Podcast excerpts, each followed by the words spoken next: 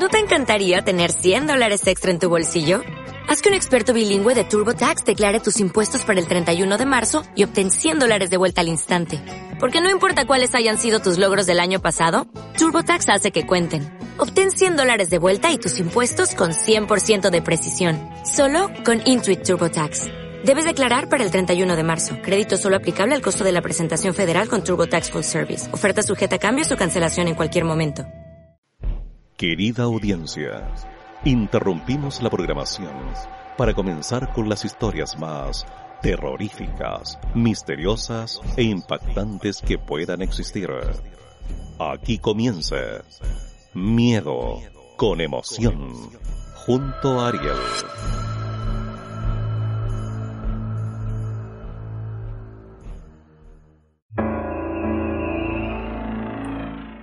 Muy buenas noches, gente de la audiencia. Les saludamos y le damos la bienvenida a un nuevo programa de Miedo con Emoción. El día de hoy comentaremos y les mostraremos algunas historias que se relacionan con la música y los sonidos. Antes de continuar, les invito a que nos sigan en Spotify y en YouTube buscando miedo con emoción, pues así podrán revivir cada programa que hacemos. Partiremos hablando sobre una historia que se llama La grabación antigua. También es conocida como The Old Tape. Se trata de un archivo de sonido que apareció en un foro del sitio web de 4chan en marzo de 2013. El post está en inglés, pero traducido dicta lo siguiente. Un espeluznante, creo, archivo de audio del que siempre he tenido curiosidad. Aquí está. En 1994 o 1995, cuando grabé esto de la radio, me dije que nunca haría una copia de la cinta. Yo estaba muy asustado. Pero ha estado en la parte de atrás de un cajón del escritorio, del escritorio y en mi mente desde hace 16 años. Y ahora tuve curiosidad. Lo extraño comenzaba a los 16 segundos. Para contextualizar, alrededor de 1995 estaba a punto de cumplir 15 años.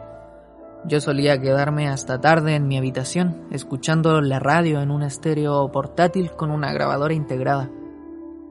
Me movía a través de las estaciones, y cuando oía algo interesante lo grababa y luego seguía adelante. Una noche me encontré con esto.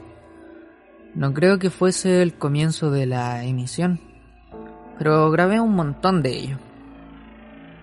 Justo al final un locutor dice que la estación que estaba sintonizando era WKCR 89.9 FM, allá en Nueva York. Hay un montón de nombres y fechas sobre eso, pero nunca me he encontrado con ninguna otra cosa como esta.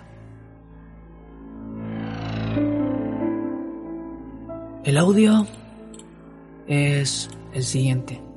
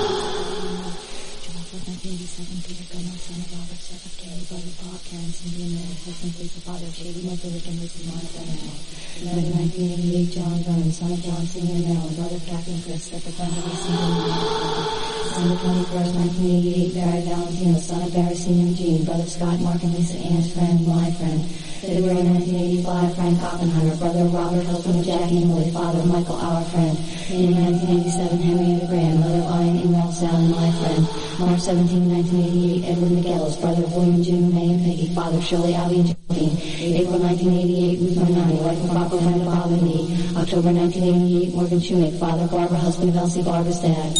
August 22nd, 1985, Como pudieron notar, la grabación está compuesta por una melodía muy extraña, para luego, en ocasiones, más tarde, en la parte que no escuchamos, se agrega una serie de fechas y nombres en inglés.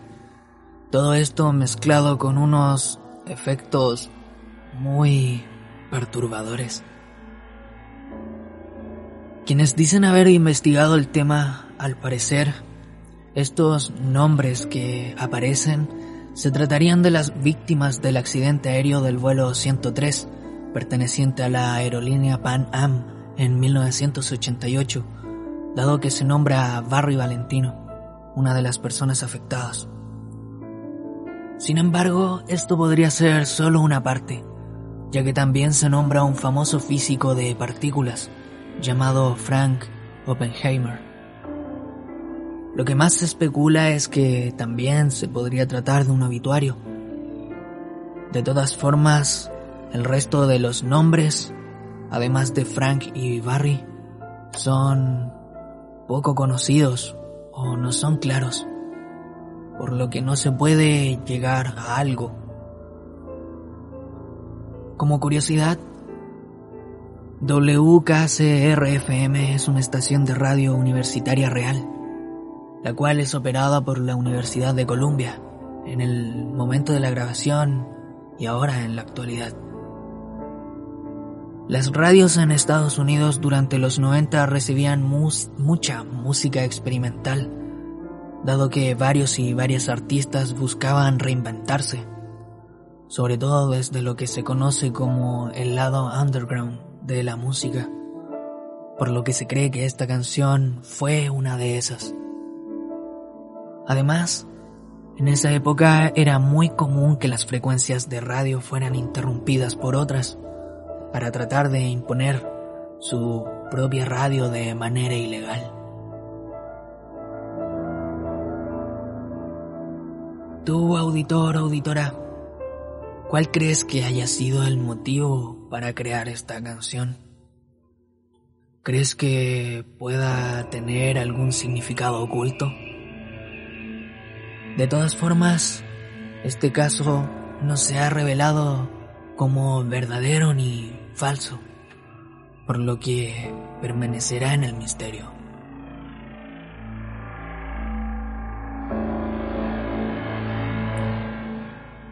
Sobre lo que les quiero hablar ahora es un caso muy cercano. Resulta que cada atardecer, alrededor de las 18 horas, aparece una misteriosa persona tocando una flauta dulce en la calle Valparaíso, entre Traslaviña y Ecuador, acá en Chile, en Viña del Mar. Su extraña vestimenta llama bastante la atención de las y los viñamarinos que se lo toman por la transitada calle comercial. Se le conoce como el flautista de Viña del Mar. Está vestido con ropas viejas y sucias, sandalias rotas, una especie de máscara y un saco que utiliza para cargar sus pertenencias y algunas pocas monedas que gana. No se le ve el rostro ni los brazos o piernas, pues está completamente cubierto. Lo único que se le puede notar son los dedos al tocar flauta. Lo extraño de esta persona son sus conductas.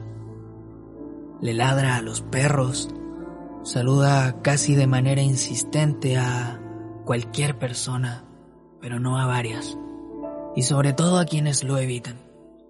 Hace gestos con el cuerpo y manos un tanto incomprensibles y en ocasiones se golpea a sí mismo. Las melodías que interpreta son habitualmente repetitivas, monótonas y sin un ritmo definido. Nadie está seguro de dónde viene, pero algunas personas aseguran verlo por el sector de recreo, por lo que quizás resida ahí. Con el tiempo, se hizo muy conocido. Actualmente casi nadie le teme o lo evita, debido a que ya forma parte de los y las artistas callejeras de Viña del Mar. Cuando se le pregunta a las personas sobre su actuar, dicen que suele tener movimientos pausados y cada ciertos minutos vacía el vaso de las monedas y las tira al piso.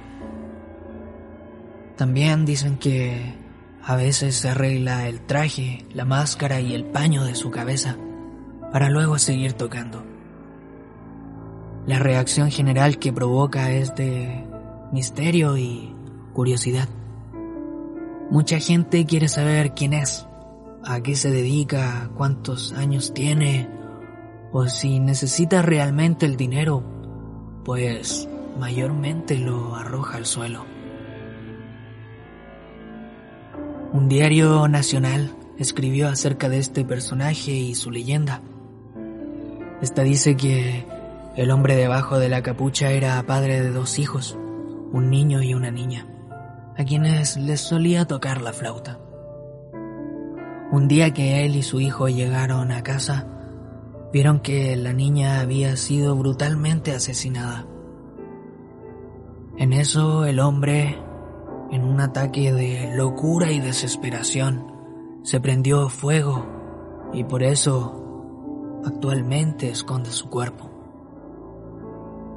Relatan que su verdadero nombre es Eduardo Vega, aunque él a veces se presenta ante los transeúntes como Isaac Vargas.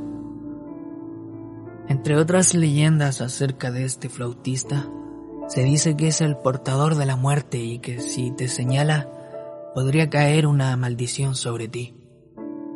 También se dice que si te saluda es porque te escogió para ser su próxima víctima, siguiendo la idea de que podría ser un asesino. Esto se debe a que no saluda ni le habla a cualquier persona, como lo dije anteriormente. Solo lo hace con algunas. El sonido de la flauta suena de la siguiente manera.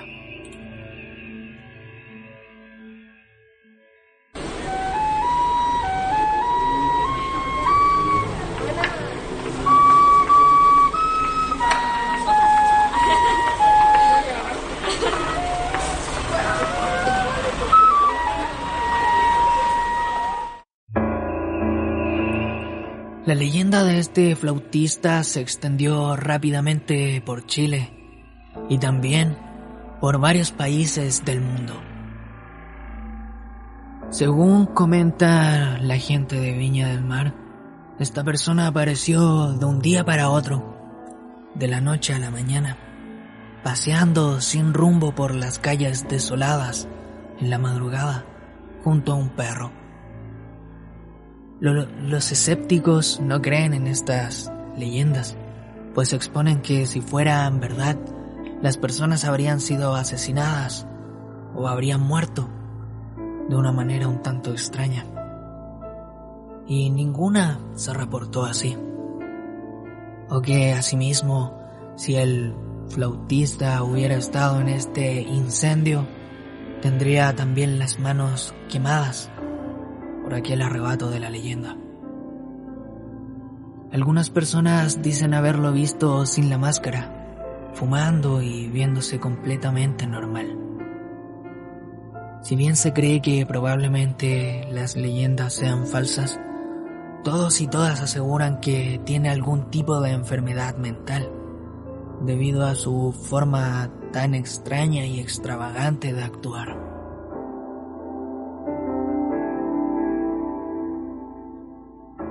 ¿Qué crees, gente de la audiencia, que haya sucedido con esta persona? ¿Qué lo habrá llevado a actuar de esta manera tan particular? De todos modos, nadie ha reportado, nadie ha reportado algún daño por parte de esta persona. Lo más probable es que solo sea alguien excéntrico y que la misma gente se encargó de seguir con aquella leyenda.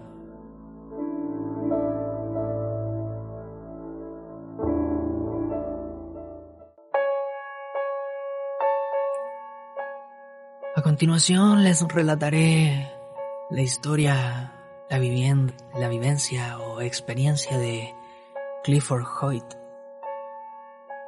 Este hombre también es conocido como el hombre que escapó del infierno. Se trata de un sujeto que en 1999, con 31 años de edad, sufrió heridas graves en un accidente de tráfico. Lo llevaron al hospital y cuando recobró la conciencia, Hoyt le dijo a una enfermera que él había muerto y que había visitado el infierno. Agregó que había experimentado torturas terribles por parte de demonios que residían en el lugar.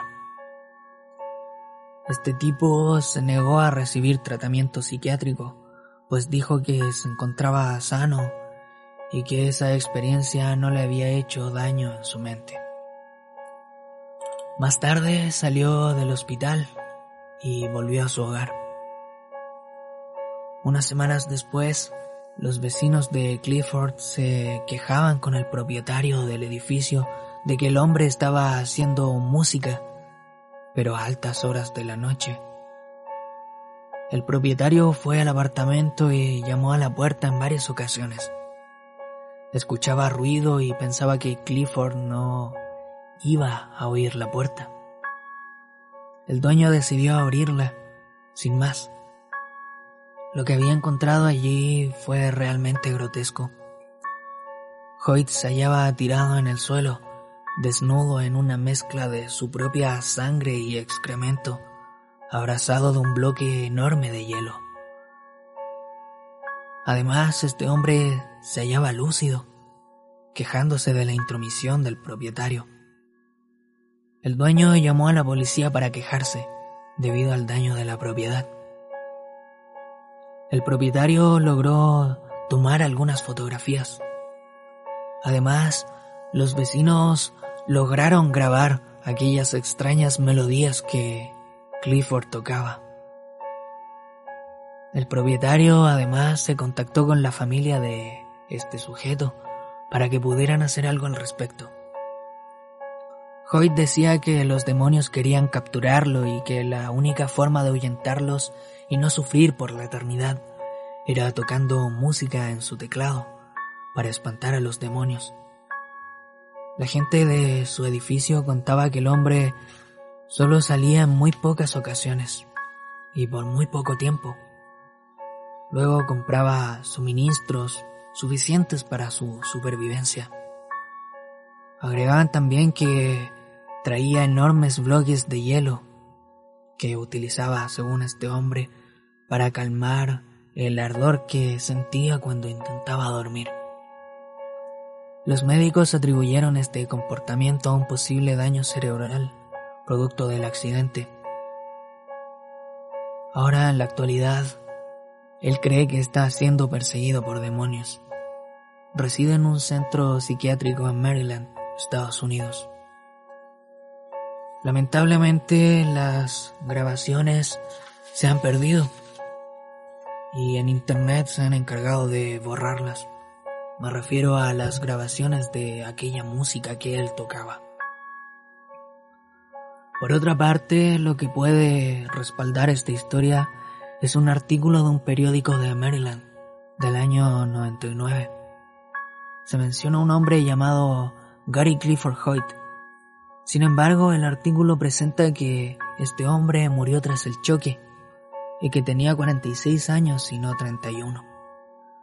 Se puede hallar en la página web de Baltimore Sun este artículo. Además, se puede consultar el obituario en una página estadounidense de gente que ha fallecido, en la que se registra la muerte de Gary Clifford Hoyt en Baltimore, Maryland, en el año 1999. Lo extraño y creíble o increíble de esta historia es que existe una presunta fotografía, una de las que tomó el propietario.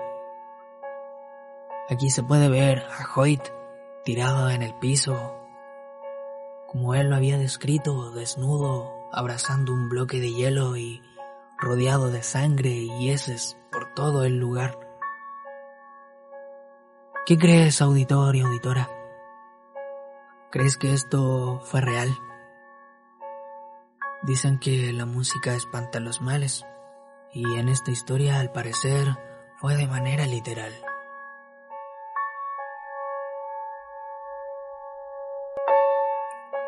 Por último, me gustaría hablarles acerca de una canción bastante peculiar. Se titula Gloomy Sunday. Se trata de una canción triste que supuestamente provoca suicidios. Fue compuesta en 1933 por Rezo Ceres y escrita por Laszlo Hauer, ambos de origen húngaro. Se dice que Laszlo escribió la letra después de que su mujer se suicidara, dejando escrito Gloomy Sunday, que se podría traducir como Domingo Triste. Pero no hay suficientes pruebas de aquello debido al tiempo que ha pasado. Esta especie de leyenda comenzó luego de una ola de suicidios en Hungría. Se decía que estas personas habían escuchado la canción Posteriormente, este tema llegó a Estados Unidos y la canción volvió a provocar más suicidios.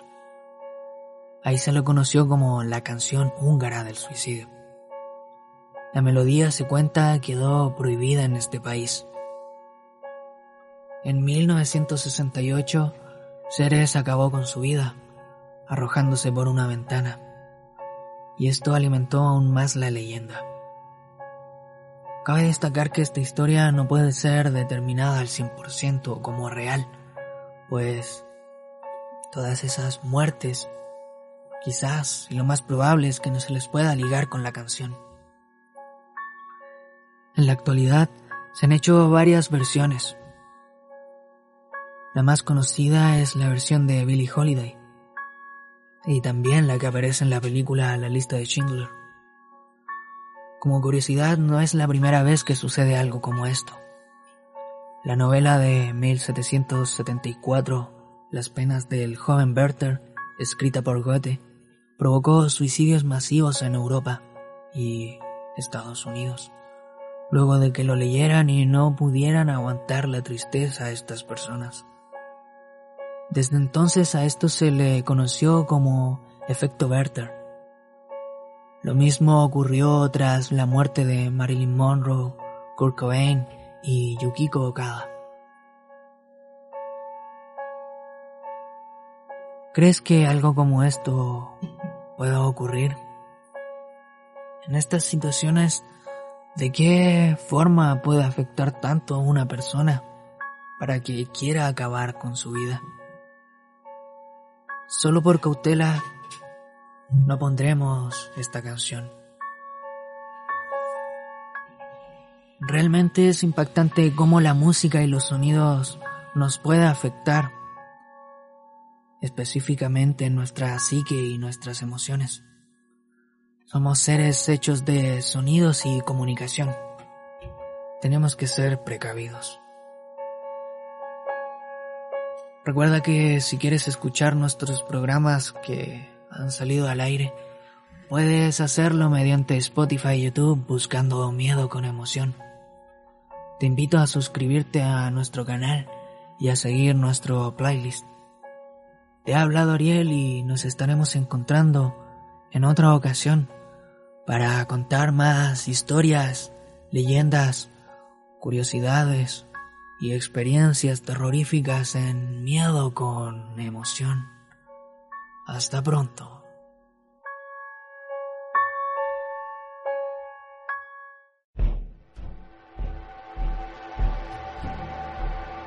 Es momento de despedirnos.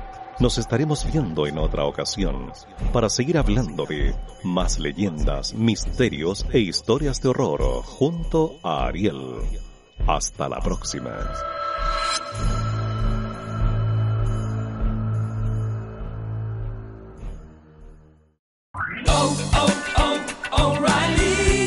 ¿Necesitas ayuda? En O'Reilly Auto Parts te ayudamos. ¿Necesitas algún consejo? Te aconsejamos. Nuestros profesionales en autopartes están siempre disponibles para ayudarte a encontrar lo que necesites. Excelente servicio al cliente es solo una de las ventajas que ofrece O'Reilly Auto Parts. Los profesionales en autopartes. oh, oh, O'Reilly